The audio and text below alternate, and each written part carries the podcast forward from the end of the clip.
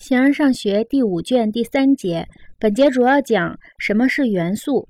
元素的意思就是指一种内在于事物，而事物最初由之构成，而且不能被分解为其他类的东西。此外，人们也把那些微小的、单纯的、单一的、不可分的东西叫做元素。元素是最普遍的东西。形而上学第五卷第三节。元素的意思是指一种内在于事物，而事物最初由之构成，且不能被分解为其他类的东西。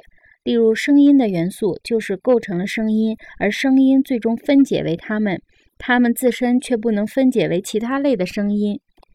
如果可分的话，只能是分为同类的部分。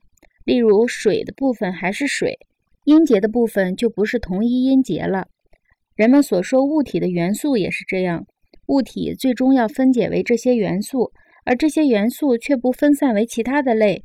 他们说这些元素既可以是单一的，也可以是众多的。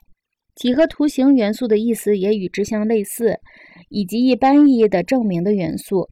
内在于众多证明的最初元素被称作证明的元素。原始的推理由三个项通过中项构成，同样是这样。在这里转一个意思。人们也把那些微小、单一、在多方面有用的存在叫做元素，于是微小、单纯、不可分的东西就被叫做元素了。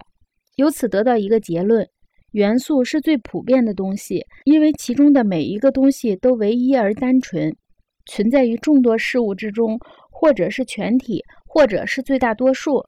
在有些人看来，单一和点就是本源。